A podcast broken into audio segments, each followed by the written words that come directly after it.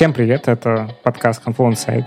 Меня зовут Лев Пикалев. И в этом подкасте я зову людей из э, HR и не только HR-индустрии, и с ними разговариваю на темы, которые мне и, надеюсь, вам тоже интересны. Перед тем, как мы начнем, я хочу рассказать о том, что Handful проводит главный форум по рекрутингу, который называется «Наем». Он пройдет 16 ноября в Москве, но, к сожалению, уже все места для офлайн участия забронированы, но можно поучаствовать онлайн.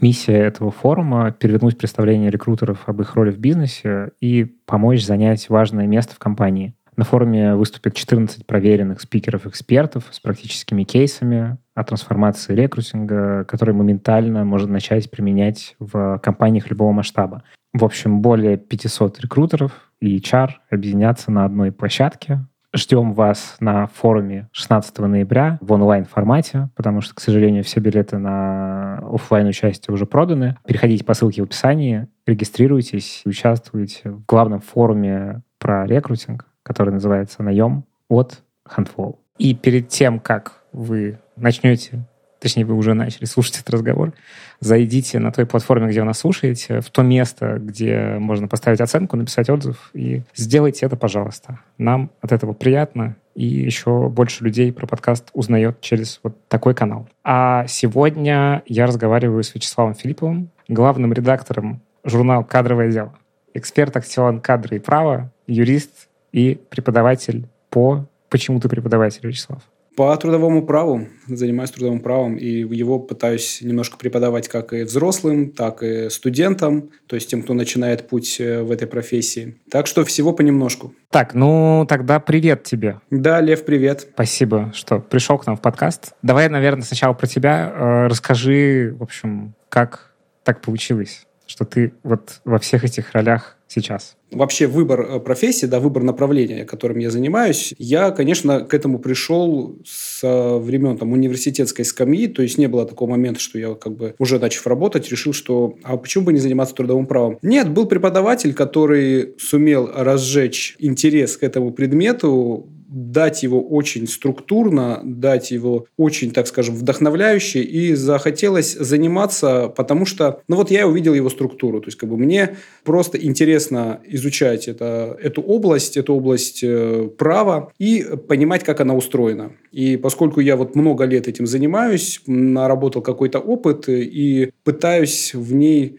развиваться дальше и как э, в сфере именно кадровой, как в сфере именно трудоправовой и уже имея какие-то знания, ну, хочется иногда с ними делиться. А так у меня опыт был и в кадровой сфере, я начинал именно как кадровый работник, занимался и трудовым правом как э, юрист, как э, юрист поддерживающий функции, то есть занимался именно поддержкой HR-департамента. И начал преподавать, э, преподавал в Ранхиксе и Высшей школе экономики. Вот также меня приглашают вести в этих вузах курсы, как для студентов-юристов, так и для студентов других специальностей, но которые так или иначе все равно проходят какой-то модуль по праву, и в рамках этих своих образовательных программ я им рассказываю в том числе и про трудовое право право. А ты всегда хотел быть юристом или нет? Или как-то это случайно получилось? Не могу сказать, что я всегда хотел быть юристом, но в какой-то момент я понял, что вот есть какая-то выбранная стезя, и просто ты понимаешь, что ты в ней уже ориентируешься, ты в ней себя нашел, и тебе интересно в ней дальше развиваться.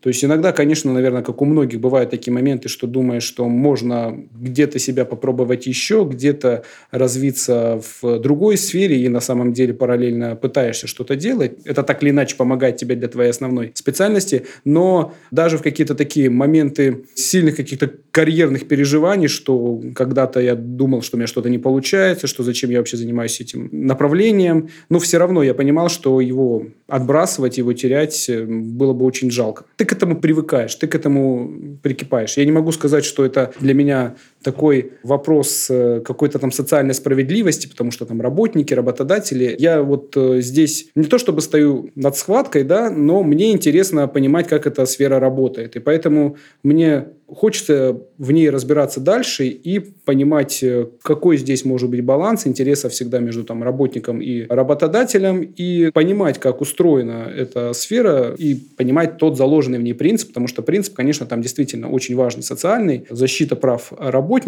при такой как бы дежурной фразе, при э, сохранении баланса интересов работодателей в этой части. А так нет, не было какого-то прям триггера а именно в момент, когда я хотел быть юристом. Наверное, это для многих в момент, когда ты поступаешь в университет, э, неосознанное чувство, что получилось в какой-то момент. Ну, многие в нашей стране думали, что вот юридическое образование, оно как бы базовое, и очень модно было становиться юристами. Да, это был э, момент, когда всех шли на экономистов, на юристов, такой хайп. Да, это был такой хайп, это конец 90-х, начало нулевых. Вот я как раз-таки 20 лет назад поступал в университет, и меня вот не обошла стороной чаша сия. Но я не жалею, я считаю, что это очень интересно. Я для себя, вот э, занимаясь юридической профессией, приобрел любовь заниматься текстами. И я стал, конечно, очень глубоко вот в это вникать, как устроены тексты, юридические тексты. Плюс, конечно, еще накладывается то, что я работаю как редактор юридических текстов вот в издательстве, которое профессионально этим занимается. И я был не только редактором журнала «Кадровое дело», у меня был такой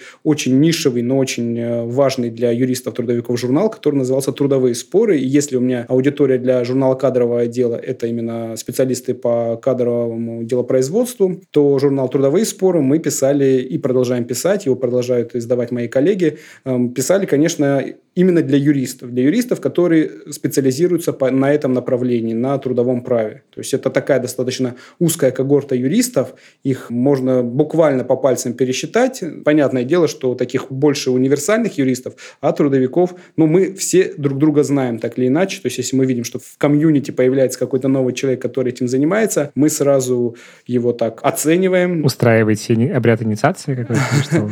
Если под обрядом инициации понимать, что мы видим, что человек что-то интересное несет в массы, то есть он выступает на каких-то конференциях, он где-то светится в соцсетях, то, конечно, мы хотим с ним посотрудничать, хотим, чтобы он написал какую-то нам статью, пригласить его на какой-то эфир, чтобы он нам что-то рассказал, потому что ну, мы же здесь пытаемся тоже вот э, со своей аудиторией работать э, в этой сфере, то есть проводим какие-то мероприятия, как очные, так и офлайновые. Ну и когда ты долго этим занимаешься, ты уже понимаешь, что есть вот определенное количество людей, которых все знают, таких корифеев, которые раньше была мода именно на правоведов, студентов, на профессоров, то есть всегда вот считалось, что у них исключительное знание. Потом произошло так, что захотелось более каких-то простых, понятных решений, пошла мода именно на практиков, и, наверное, так пошла мода на что-то вот между этим. Я просто вижу, что как появляются много новых имен, ну, как бы, в принципе, в праве. Ну, как, в принципе, наверное, в любой отрасли, просто я, поскольку слежу за своей отраслью, то я, наверное, как бы здесь больше вижу каких-то там звездочек, которые что-то дают интересное, и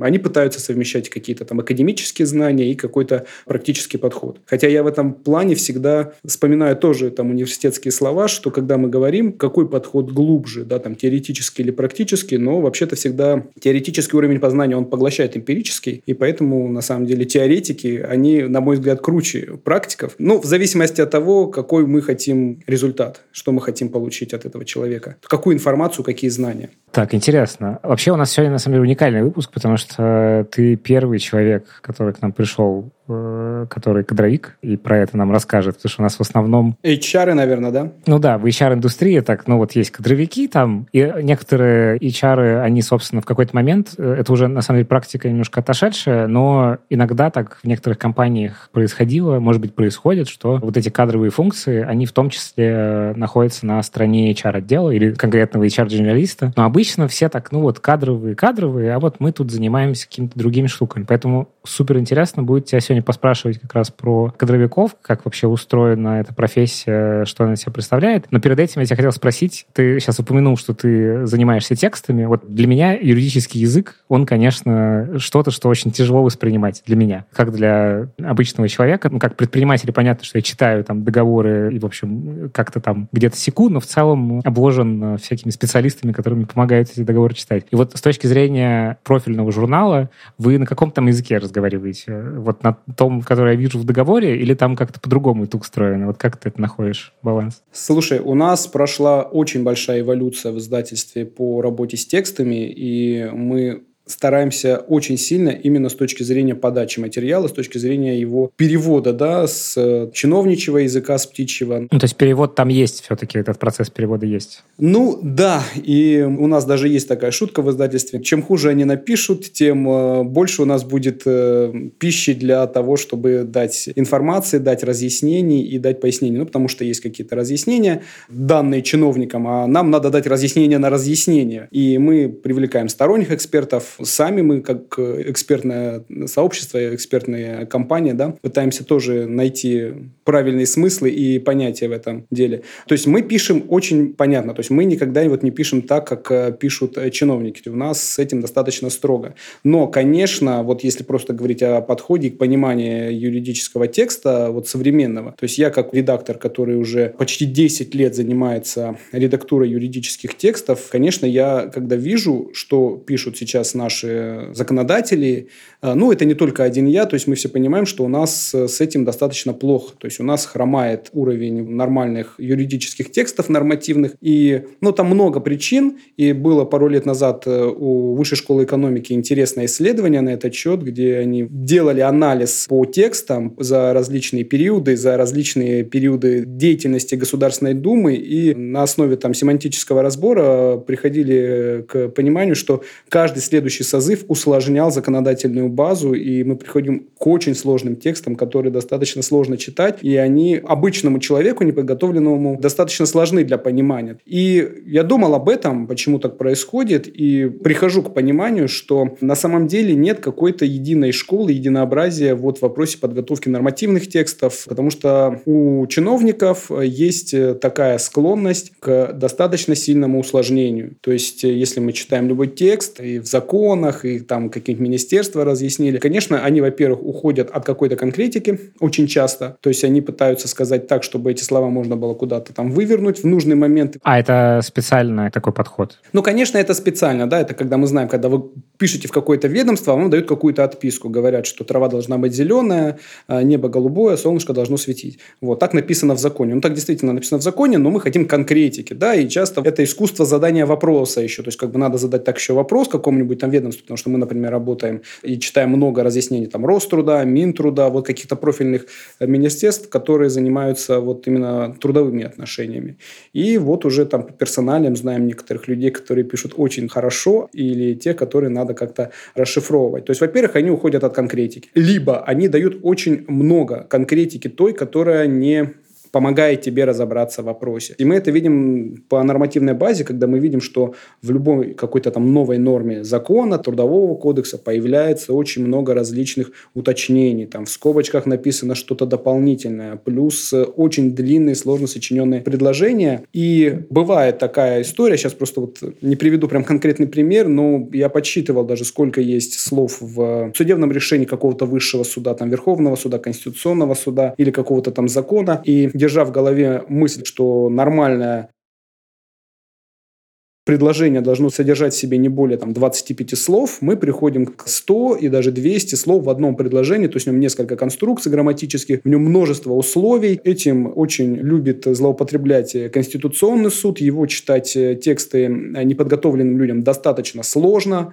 Это еще вопрос привычки написания, то есть можно себя приучить читать такие тексты, и чиновничье сообщество, оно в принципе привыкло к тому, как оно пишет, и они это считают нормальным. То есть когда мы читаем какой-нибудь документ, какая-нибудь справка о заработке за там, предыдущих два года работы, и далее, и далее, и далее, то есть какое-то название документа, оно может быть на 150 слов. И здесь вот есть с этим проблема, а она на самом деле очень простая в плане ее происхождения, из-за того, что никого не учили правильно писать тексты, то есть ни в одном юридическом вузе нет в качестве обязательной программы какой-то вот курс по нормотворчеству. Ну да, по сути, это такое еще, помимо прочего, это еще народный канцеляризм, который у нас гуляет. В том числе, да. И получается, что когда студентов чему-то учат, они учатся все равно по этим лекалам, потому что они читают тексты, которые пишут в министерствах, которые пишут там в Государственной Думе и так далее. И подражают этому же стилю. То есть у них нет как бы другого, в принципе, примера, по которому мы можем писать. Я говорю, вот это исследование Высшей школы экономики, оно очень это интересно показало, что какие-то законы для понимания сложнее книг Канта. Я представляю, что если вдруг от нашей цивилизации останутся только юридические тексты, то будет очень интересно, как будут нашу цивилизацию воспринимать спустя несколько тысяч лет. Вот это любопытно, конечно. Будут воспринимать как то, что люди говорили очень косноязычно, пытались уйти от какой-то конкретики и не давали прямых ответов. Об этом можно долго говорить, потому что там тема на самом деле глубокая, интересная и, к сожалению, влияющая на все сферы жизни, потому что это же не только там, например, те, с той нормативной базой, с которой работаем мы, как кадровики и юристы по трудовому праву. Это во всех остальных сферах. И я, когда проводил беседы, проводили какие-то мы факультативы для студентов по так называемому там legal design, это сейчас очень модное направление в юриспруденции, когда пытаются вот передавать тексты какими-то новыми визуальными способами. На мой взгляд, это пока идет очень, так скажем, со скрипом. Энтузиасты в этой сфере, может быть, со мной не согласятся, но на самом деле вот люди, которые долго вот в этой профессии, в юридической, в кадровой, они привыкли к вот какому-то вот такому сплошному тексту, то есть какие-то там его визуальная его подача какая-то необычная, с какими-то там пиктограммками, с какими-то таймлайнами, вызывает, э, скажем так, смятение. Вот. А в моем понимании, что, конечно, важнее даже не вот этот legal design, да, то есть умение визуально подать как бы сложный текст, а важнее так называемый legal writing, юридическое письмо, как говорят по-русски, то есть какие-то понятные правила упрощения нормативного текста, потому что понятно, что в какой-нибудь там аналитической статье, в публикации публицистике можно какими-то нюансами важными пренебречь. Но когда мы, речь заходит о нормативной базе, конечно, там всегда нужно держать в голове, что найдется человек, который в каком-то конкретном споре будет какую-то неточность, какую-то оговорку, которую, допустим, добавили для упрощения или не добавили какую-то оговорку для упрощения, будет использовать так, чтобы перевернуть смысл нормы. То есть тут есть еще подоплека такая криптографии в виде этого языка, чтобы точно не прикопались. Да, да, поэтому пишут такие нормы, которые вроде бы как должны решать проблемы, то есть они, с одной стороны, как бы там должны соответствовать принципам абстрактности для того, чтобы она могла покрывать любые ситуации, которые могут возникнуть на практике, но при этом у нас в порядке вещей, когда норма права, статья может состоять из одного предложения, в котором будет 5-6 грамматических конструкций, и их всех надо держать в голове, то есть это какая-то трехэтажная такая конструкция, которая непонятна нормально для восприятия и фактически является таким действительно крючкотворством. Я сейчас очень порадовался, зашел на ваш сайт и увидел электронную версию вашего журнала, которую, я так понимаю, вы делали с бюро Горбунова, которая как раз славится этой историей про перевод с юридического на человеческий. У них там прям отдельное направление в этом есть. Да, бюро Горбунова делало на каком-то этапе развития нашего журнала, ну, не только нашего, и других э, изданий, редизайн вот именно самих макетов журналов. И э, наше издательство много работало с Максимом Ильяховым, вот специалистом по текстам и и у нас есть вот выработанные с ним а, правила написания текстов, то есть прям целый учебник, как правильно подавать э, сложные тексты. То есть это такой «пиши, сокращай» его книга только в разрезе именно вот того стиля, того направления, с которым работаем мы. То есть это какие-то финансовые комментарии, консультации, там, юридические и так далее. Мы, скажем так, наверное, первые были те, кто этим занялся настолько серьезно, но сейчас вот я вижу, что на многих сайтах, которых таких профильных, тематических, в многих правовых базах, все подтянулись уже к этому стандарту, который в том числе, думаю, задали и мы. Давай тогда двинемся к основной нашей теме про кадровиков. Какие функции не выполняют? Давай как-то очертим, потому что я буду задавать всякие глупые вопросы дилетанта, ты как-то погрузишь меня в этот прекрасный мир. Ну, смотри, я думаю, что в общем понимании, кто такой кадровик, на самом деле всем ясно, потому что мы так или иначе с ним встречаемся, просто будучи работником, да, так мы понимаем, что есть человек, которому мы приходим в отдел кадров за документами. И в сфере управления персоналом есть два понимания кадровика, и вот на самом деле, когда смотришь какие-то фильмы, видно, что люди путают иногда понятия, подразумевая под HR кадровика. Все-таки HR и кадровик – это разные вещи. То есть HR, он, так скажем, о высоком больше, а кадровик более так о насущном. То есть как бы HR говорит, говорит, что да, давайте с завтрашнего дня мы все будем работать не с 9 утра для 8, потому что этот work balance как-то повлияет и все в таком духе. А кадровик говорит, подождите, но мы же должны это правильно оформить. Вы представляете, у нас 1800 человек в компании, мы сейчас должны со всеми заключить доп. соглашение, ознакомить их с правилами внутреннего трудового распорядка. И вообще это изменение условий трудового договора, нам надо еще их за два месяца уведомлять. Ну, то есть как бы опускают на землю HR, которые думают о высоком, которые хотят эффективности для компании на какие-то вот такие приземленные определенные вещи, ну, как юристов, знаете, не любят за то, что они вот какую-то могут обломать на корню какую-то гениальную идею, сказать, что вообще-то это нарушение закона такого-то, такого-то, и в этом, и это надо все убрать, и ваш там рекламный ролик надо весь порезать, потому что там пропаганда всего на свете будет и так далее. И то же самое у нас, что мы хотим там как-то резко перестроить нашу всю внутреннюю систему управления персоналом, и приходит кадровик и говорит, во-первых, это какой мне объем работы это все делать, это сколько бумажек, а во-вторых, вы уверены, что это все законно, да? И вот здесь, в этом плане, кадровик – это именно человек, который занимается документами, занимается документальным оформлением трудовых отношений, и в этом плане у него, конечно, такая, с одной стороны, уверенная позиция в любой компании, потому что любой компании нужен кадровик, но, с другой стороны, она, как и Например, профессия бухгалтера в последнее время очень сильно видоизменяется в плане того, что многие функции автоматизируются, многие привычные процессы переходят в ту же электронную форму, и работодатели ждут от кадровиков, наверное, уже даже чего-то другого. И не то, чтобы профессия кадровика стоит под угрозой исчезновения, да, хотя много ходит слухов, что там и бухгалтеров скоро всех заменят там искусственным интеллектом и так далее, но кадровик – это такая профессия, в которой надо себя показывать, если ты хочешь в ней развиваться. И, на мой взгляд, конечно, сейчас кадровик, который хочет дальше развиваться именно в кадровой сфере, должен думать, как он себя в ней дальше видит, потому что для какого-то там среднестатистического работодателя кадровик – это вот такая необходимость в компании. То есть для кого-то понимание такое, что ну, он просто должен быть. Ну, например, как по охране труда специалист, он просто должен быть, потому что по закону есть определенный норматив, при превышении которого обязательно вводится такая штатная единица. Хотя вы думаете, что у вас вообще вопросы охраны труда, как бы у нас там ни раскаленный металл не льется, сварщиками никто не работает и высотными работами не занимается. Но просто он нужен. И вот э, для многих работодателей, естественно, естественно, тоже для кадровиков такое понимание, что,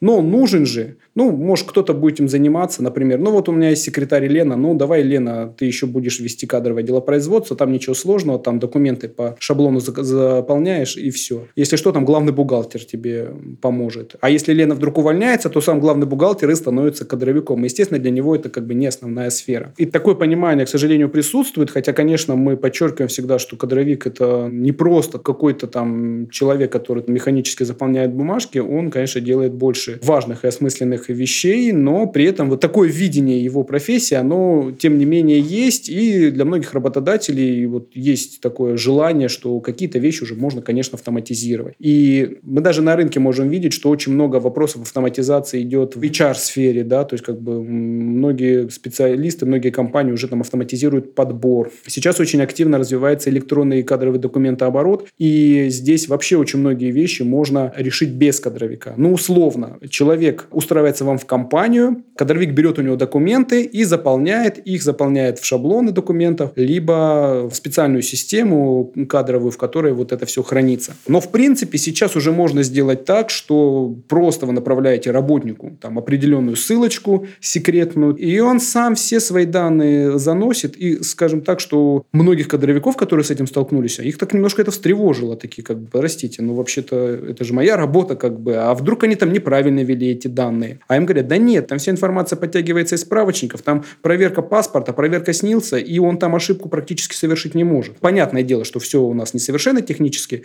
но Очевидно, что не такое количество кадровиков может понадобиться в этой сфере. У меня к тебе как раз вопрос. Давай попробуем сейчас немножечко разбить вот этот миф о том, что, значит, кадровик — это какая-то функция такая. Ну, есть и ладно, да. Э, есть и ладно, да. И там, в принципе, любой может его делать, а потом еще бухгалтеру все это приходит, к великому, видимо, удовольствию бухгалтера. Давай как-то вот тогда расскажи, а как на самом деле? То есть, почему это важно? Здесь можно с двух сторон посмотреть. Это вот важно, и я буду как юрист говорить, почему это важно, потому что это специализация. Если мы берем среднюю компанию, то обычно, вот если есть э, вопросы юридические, то часто трудовое право – это не самый основной вопрос, за который болит голова у там, начальника юридического отдела. И эти все вопросы хочется, чтобы решал кадровик, чтобы он в них ориентировался, чтобы он в них понимал. Поэтому на самом деле кадровики достаточно часто это люди с юридическим образованием, и которые так или иначе имеют какую-то базу именно в сфере трудовых отношений. Я общался со многими коллегами, которые много лет работают в сфере кадрового делопроизводства, ну, например, они без юридического образования, но при этом у них уже такая наработанная база, они знают столько деталей, столько нюансов, которые не знает ни один юрист, который это изучал по учебникам, потому что люди занимаются руками и знают вот эти все особенности на практике. И вот в этом плане эта специализация человека на вот этой сфере, она приводит э, к тому, что, конечно, такой человек защищает компанию от каких-то таких непредвиденных опасностей. А, да, которые могут, ну, там, кадровая безопасность, скажем так.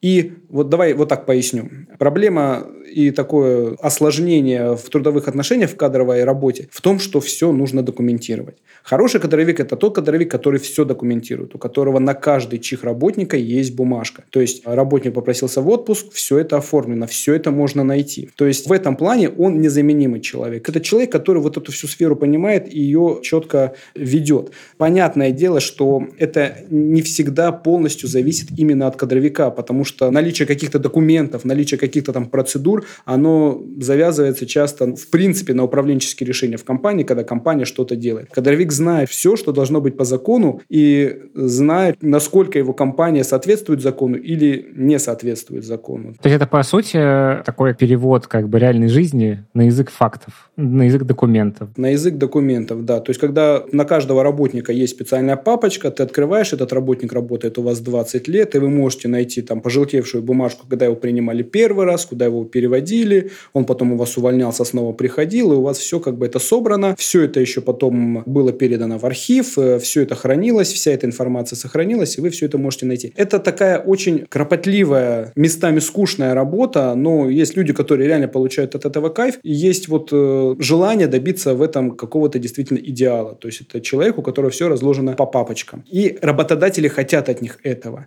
Но при этом это выглядит как само собой разумеющееся действие. Потому что, ну, такое есть мнение, что, ну, вы же кадровик, вы же должны составлять документы, вы же их должны собирать, вы же должны бегать за этими работниками и просить, чтобы они ознакомились, поставили подпись там на том или ином документе. А сейчас мы говорим о том, что какие-то вещи действительно уже потихонечку начинают отмирать. Мы вот потихонечку приходим э, к тому, что отменяем трудовую книжку, скажем так, э, на мой взгляд, совершенно бессмысленный документ, который нервирует всех кадровиков. А появилась появилась электронная, да, трудовая книжка? Появилась электронная трудовая книжка, да, с 21 года ею пользуются уже, не заводя бумажную книгу, это те, кто поступает на работу впервые, то есть как бы люди после института, вот которые сейчас выпускаются, им уже бумажная трудовая книжка не нужна. А это пережиток в целом советской системы, я так понимаю, ну, в смысле, что единого реестра, потому что там же еще были всякие отправка на работу в определенный регион, в общем, такой как бы э, это след тебя в Советском Союзе в каком-то смысле? Ну, смотри, да, в Советском Союзе это, наверное, имело больше смысл, чем там, в 90-е и 2000-е годы. Почему? Потому что трудовая книжка была очень важна для получения пенсии. Ну, то есть, да, с одной стороны, одна задача, тебе надо устроиться без трудовой книжки, ты не устроишься, этот документ, ну, почти как паспорт был по такому уровню своей значимости. А второй момент, что тебе пенсию не назначат без этого документа, если там не будет необходимых записей, где ты работал на заводе во вредных условиях труда и так далее. А с определенного момента, там, с 2001 года у нас ведется, так скажем, электронный персонифицированный учет, и все эти данные так или иначе сливались вот в пенсионный фонд, сейчас его объединили с фондом социального страхования, назвали социальный фонд. И сейчас все эти данные находятся в этих базах электронных, и, по сути, все это уже есть у государства. А у работодателю надо до сих пор хранить эту трудовую книжку и просто над ней э, чуть ли не трястись, потому что, не дай бог, она пропадет. Хотя при этом у работника может быть там две 2-3 там гирлянды этих трудовых книжек. Если он приходит на работу без трудовой книжки,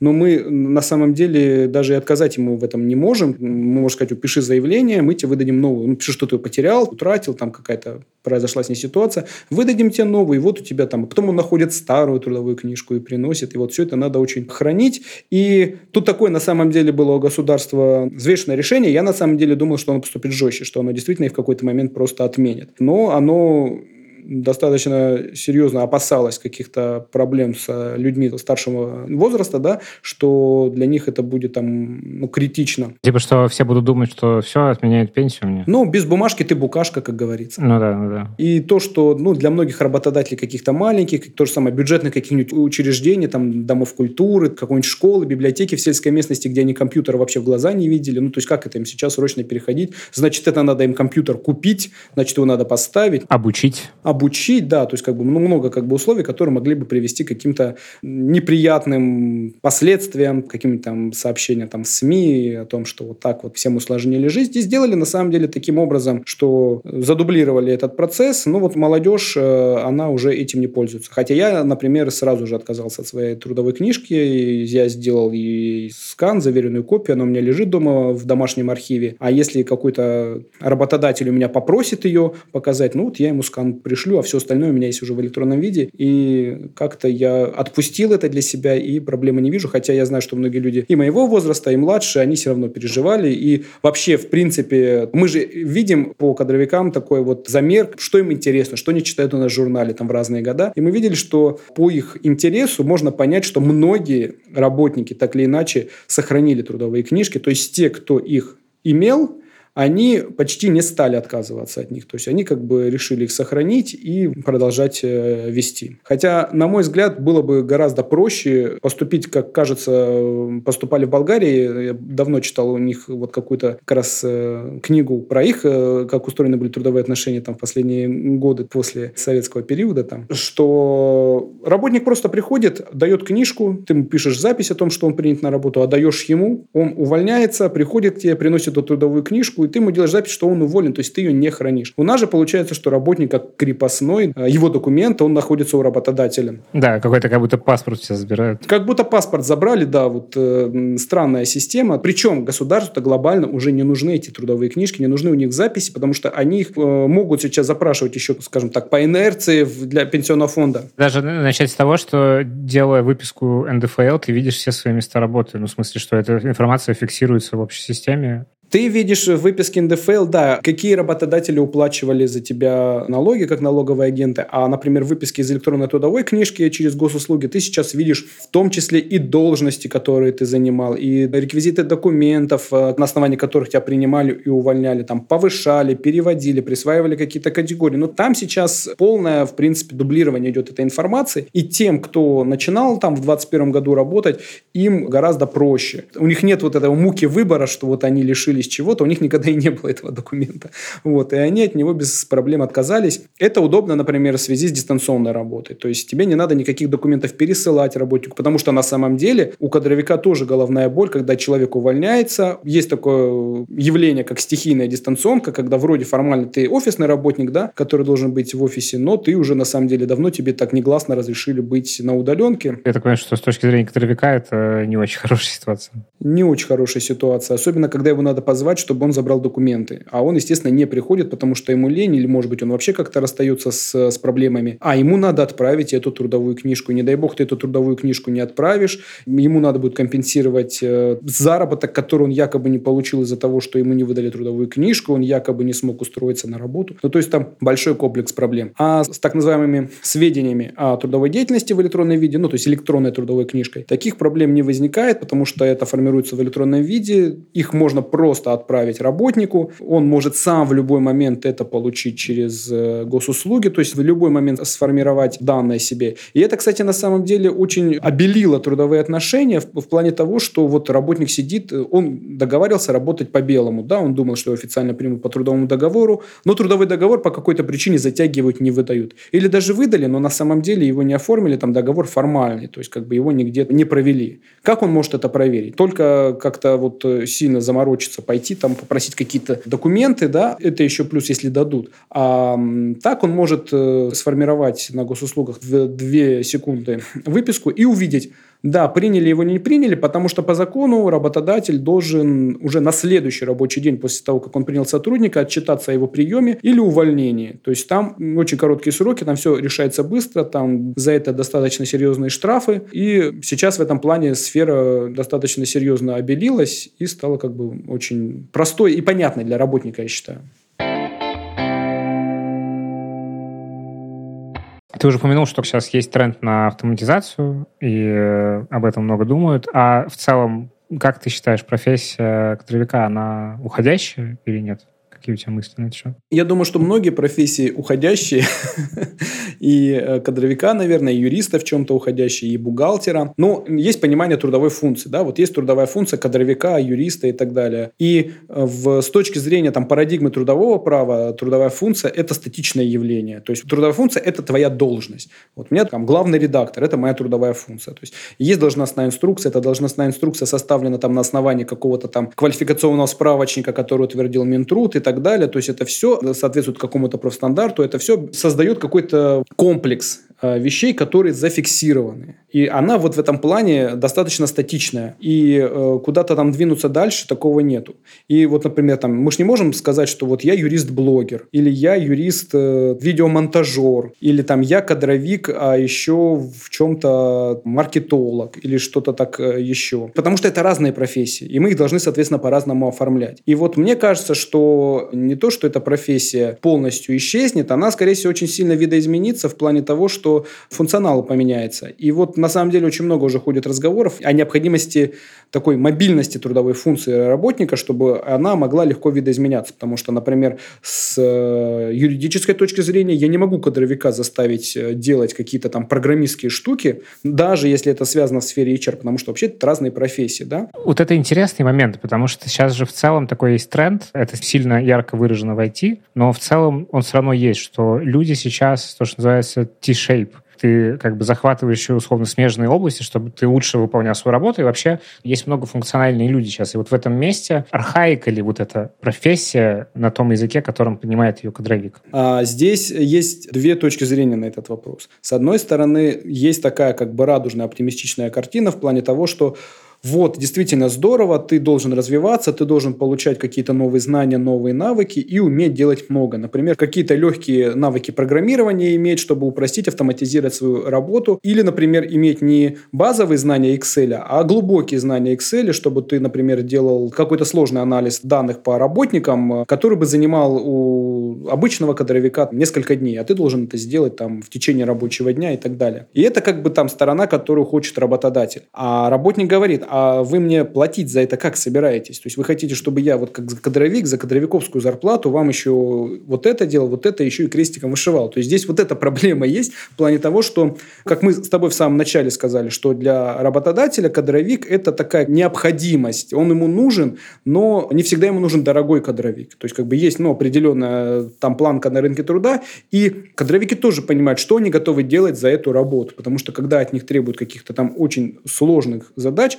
они, если умеют это делать, то рассчитывают немножко на другие деньги, да, и, соответственно, как бы здесь вот возникает вот такое противоречие между вот тем, что хочет работодатель, и то, что готов ему за эти деньги дать э, работник. То есть вот в чем здесь как бы порог? Вот всегда, когда мы говорим о вот этой теме мобильности трудовой функции, о том, что вот ее надо видоизменять, что она должна как-то развиваться, она должна обрастать какими-то новыми компетенциями, всегда мы упираемся в том, что у нас трудовое право на самом деле предполагает трудовую функцию как статичную сущность, что если мы меняем трудовую функцию, мы это делаем всегда только согласие работника. Мы не можем сказать, что вот ты все время оформлял трудовые книжки, а теперь ты еще будешь программировать, да, делать какие-то там задачи вроде в твоей сфере, но не совсем тебя касающиеся того, что делал ты раньше, да, то есть какие-то более глубокие знания. А если ты не можешь, ну извини, значит мы будем искать человека, который нам для этого пригодится. Ну да, тут же как раз вопрос, э, на самом деле, экономический, и если это как бы ну, декомпозировать, там, ну, условно, готов ли работодатель платить больше денег человеку, который знает раз, два, три, четыре, пять и свой основной функционал? Ответ на этот вопрос, э, если это приносит прибыль, то, конечно. Но я так понимаю, что с учетом того, что как раз есть вот это ощущение, что кадровик — это такая фоновая, очень незаметная как бы и сервисная функция, то увидеть там экономический потенциал, ну, разве что, не знаю, в стартапе, который делает продукт для таких кадровиков, например. Да, да, да. Ну, я думаю, что даже в стартапе, который делает продукт для кадровиков, есть просто обычный кадровик, который занят тем, что он делает действительно, э, заполняет трудовые книжки, делает какие-то такие как бы базовые истории. То есть, потому что не часто э, люди хотят ими э, заниматься.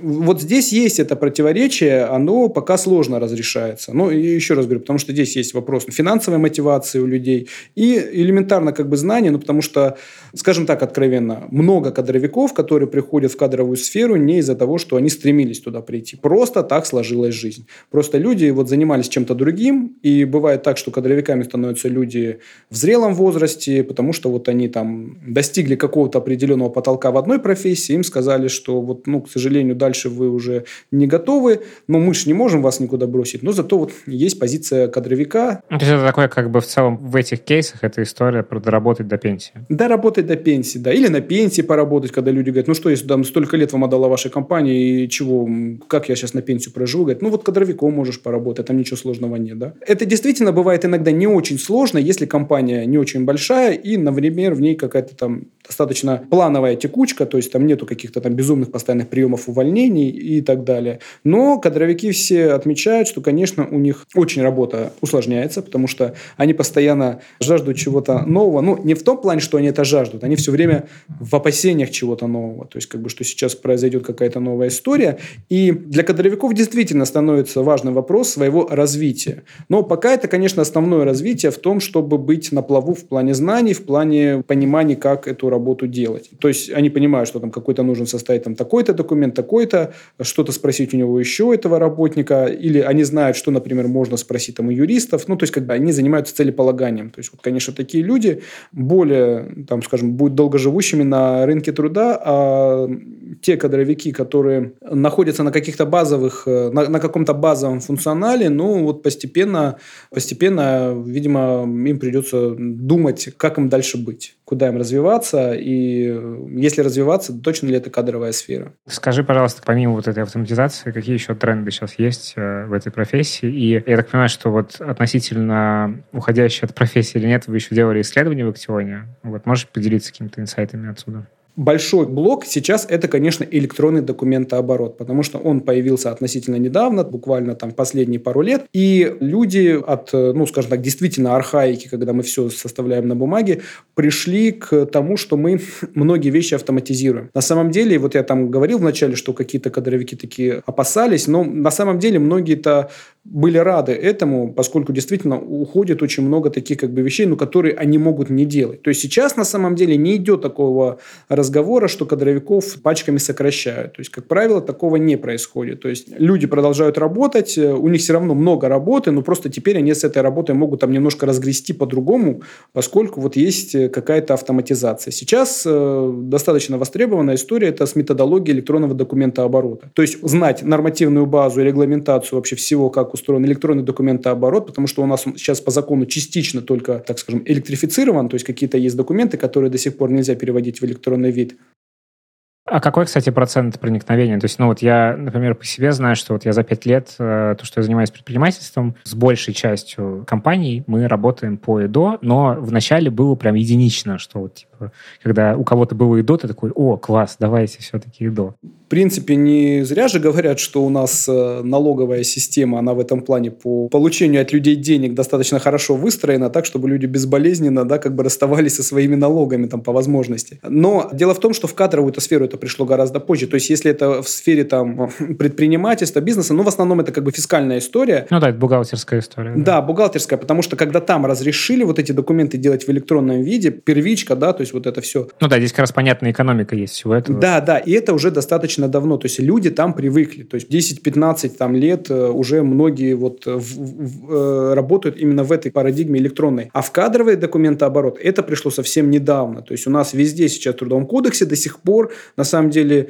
э, не выпилили ниоткуда норму о том, что работник должен быть ознакомлен с документом под подпись. То есть он должен расписываться везде. Но вот только вот добавили в 2021 году условие, что если есть электронный документооборот, то вот это все можно заменить электронным документооборотом. И это вот пришло, говорю, буквально последние пару лет стало развиваться. И вот люди вот сейчас немножечко этому стали уделять внимание, то есть поняли, что это не совсем такая страшная как бы история, и работники тоже к ней стали с пониманием относиться и понимать, как ею пользоваться, и получать какое-то от этого даже, наверное, удовольствие. Поэтому вот возвращаясь к тому, как бы, что там есть трендовое сейчас, конечно, там это электронный документооборот. То есть как бы все на самом деле хотят его вести. Все на самом деле там думают, думают о том, как его ввести, ищут специалистов, например, кто занимается методологией электронного документооборота, кто хорошо работает там с 1С и может там настроить необходимые все документы, все выгрузки, все сделать э, процессы, да, интеграции необходимые в этой сфере. То есть это как бы трендовая и даже достаточно высокооплачиваемая история, если посмотреть. Она местами носит такой проектный характер, то есть людей ищут на внедрение да, вот этих вещей. Но многие как бы ищут также и людей, которые будут ее продолжать развивать, усовершенствовать эту систему и так далее. То есть как бы это такой тренд, который имеет э, значение. Но дело в том, что не всегда кадровикам удается вот там сосредоточиться и там работодателям именно там на этой как бы работе, да, которая такая как бы долгосрочная, потому что внезапно появляются какие-то вещи, о которых надо там срочно вот сейчас заняться, и они первоочередные, потому что как бы они кажутся более такими сейчас насущными. Взять тот же самый воинский учет, который был всегда очень фоновой функцией. Это, собственно, мой один из следующих вопросов относительно трендовых историй как раз от внешней среды.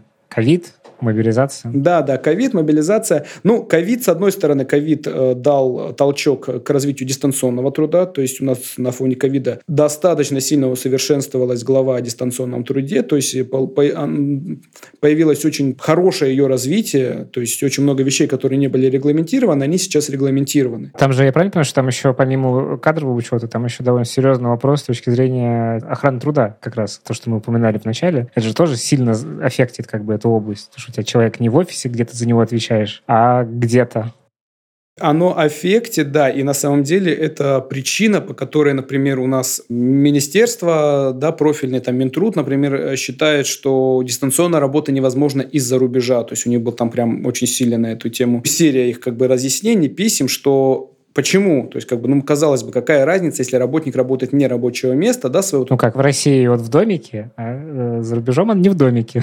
вот понятное объяснение. Это да, он в домике, а тут не в домике. А дело в том, что если с ним случится какой-то несчастный случай в его домике в России, то, поскольку у нас трудовое законодательство распространяется на всю территорию нашей страны, то, значит, как бы по закону должен прийти там инспектор труда, составить акт о несчастном случае, работодатель провести расследование и так далее. Правда, никто не задумывается о том, как это сделать все дистанционно, и до сих пор там даже нет нормального как бы регулирования этого вопроса.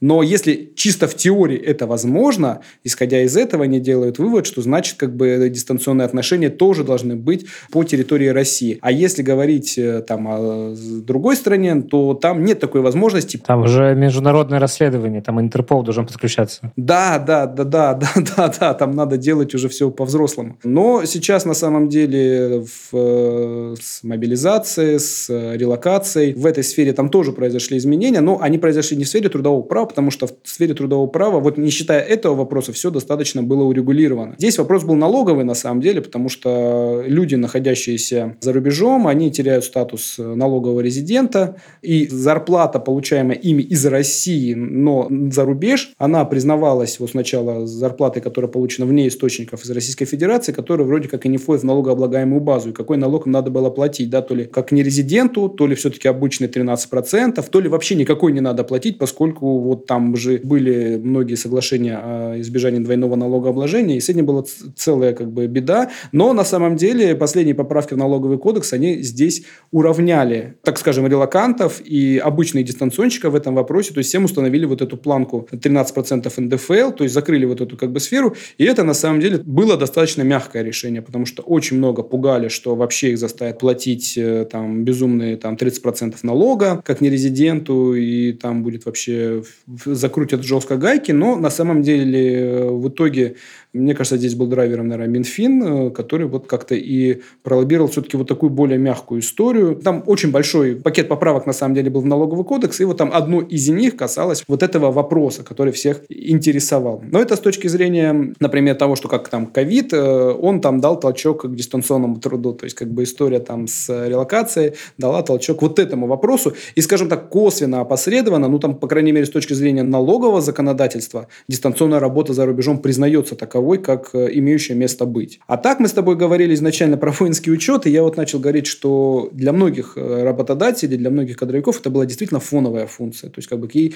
Кто-то, кто был молодец, действительно уделяли ей большое внимание, то есть вели военно-учетный стол, а некоторые делали его в свой стол. То есть они просто какие-то документы там оформляли на военнообязанных сотрудников, но редко контактировали с э, военкоматами. Сейчас же государство требует э, сильного взаимодействия с государством и с военкоматами в этой сфере, но вот почему-то оно ее все привело все равно в бумажную работу. То есть на самом деле осталась вся та же самая схема, с которой как бы была ранее, она не очень любимая кадровиками, ну потому что это немножко другие документы, это как бы немножко другой шаблон работы, и понятное дело, там работать с военными это всегда как бы отдельное удовольствие. Кто сталкивался, ну как бы особенно с военными на гражданке, наверное, это понимает. И э, здесь, э, ну как бы есть какие-то свои, например, у них там сложности, опасения, как с этим работать. Но если вот э, старались сделать вот эту как бы эффективность э, в плане взаимодействия там в сфере воинского учета, то она пока вылилась в том, что достаточно серьезно подняли штрафы. Все кадровики в этом плане, конечно, озадачились этим вопросом. И вот если бы не было бы этого, они бы занимались, наверное, как бы активно внедрением электронного документа оборота.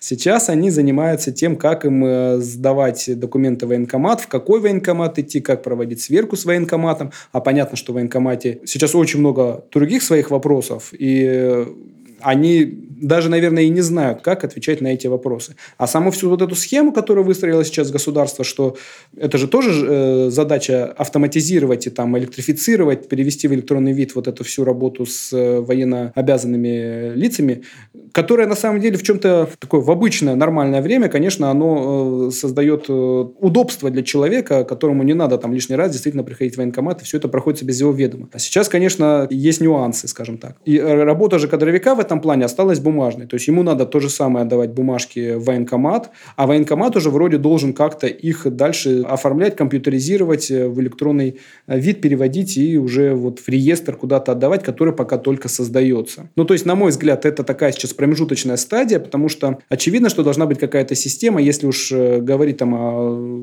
стабильном и регулярном ведении учета военнообязанных сотрудников, ну, которая всегда была эта обязанность, то она должна, конечно, приводиться к тому, что как мы сдаем отчеты какие-то социальный фонд, ну так и здесь должно быть, потому что вот я слабо верю, что военкомат, которого сейчас закидали всеми этими уведомлениями о приеме военнообязанных, о всяких там документов со сверками, я слабо верю, что там военкомы могут в этом сейчас разобраться, и что для них это сейчас первоочередная задача. Потому что так или иначе мы видели, что там в период мобилизации у государства было очень много источников, откуда получить информацию о том, что тот или иной человек военнообязанный Э, работает э, в той или иной компании. То есть это были люди, которые работали по трудовым договорам, то есть как бы приходили какие-то повестки на людей, которые просто работали по гражданско-правовым договорам, хотя эти люди, они не являются с этой точки зрения подлежащими воинскому учету в конкретной организации. Так что есть э, ситуации, которые становятся более такими важными в данный момент. То есть они бы, наверное, занимались бы сейчас какими-то другими, более такими долгосрочными вещами. Но если вот говорить да, о нашем исследовании, который мы проводили, я тогда, наверное, сейчас вот эту историю расскажу до конца, то мы сделали какой-то такой некий замер зарплаты э, для кадровиков. Он, конечно, такой очень разный. И там есть как бы с одной стороны какая-то стандартная история, сколько кадровики хотят получать и сколько они фактически получают. А какой там в целом, можешь какие-то циферки да, назвать как раз? Да, да, да, да, да. Просто смотри, как получилось. То есть мы сделали такой опрос среди кадровиков по всей стране. У нас было порядка более 1300 респондентов, и мы их разбили на тех, кто кадровики, и те, кто руководители. И вот спрашивали отдельно руководителей, сколько получают их кадровики, сколько получают сами кадровики. И так получилось, что сами кадровики получают гораздо меньше, чем то, что думают о них руководители. То есть, ну, как бы там ожидание реальность. То есть, как бы руководители говорят, что, ну, у нас там получают 1050, кадровики говорят, я получаю 20 тысяч. И здесь возник с этим вопрос, где здесь правда. На самом деле, во многих регионах, конечно, как я уже сказал, это вот такая считается такой базовой э, фоновой функция. К сожалению, очень много регионов, где э, зарплата кадровика в среднем 20-30 тысяч. Если мы приходим к более там таких э, развитых и больших регионов, там столичные регионы, Москва, Питер, э, тоже Татарстан, Казань, там столицу и какие-то другие регионы, там зарплата уже стремится там 50-60. То есть, э, ну, в Москве, понятное дело, можно зарабатывать и э, до 120 и больше. Там какие-то планки вот из таких как бы крупных, которые мы замеряли, это было там 120 тысяч рублей. Кто-то писал, что более 150 тысяч рублей. Но это такая самая там кромка. Среднемедианная, да? Да, среднемедианная – это вот э, в районе там 20-30 для обычного специалиста и 40-50 для старшего специалиста. Ну и там более продвинутый, то есть как бы, который мы выделяем. Вот, например, там для столицы это 70-90. Но единственное, что здесь можно сказать такого как бы позитивного, да, в этом плане, что мы говорим о том, что мы с тобой говорим, да, о том, что вот эта функция как бы меняется и Работодатели, конечно, все равно хотят, чтобы человек давал не простую работу кадровика, а делал что-то больше. Но все равно, то есть это более глубокие знания Excel. Это какие-то там начальные знания программирования и умение работать экспертно, например, с той же базой 1С. Да? Вот. И здесь э, люди, которые вот умеют такие практические навыки, они ценятся гораздо больше. Как вот мы общались с одним э, экспертом в кадровой сфере, когда делали это исследование, она мне сказала, что кадровик будет получать 120, 150 и 200, если будет работать за троих.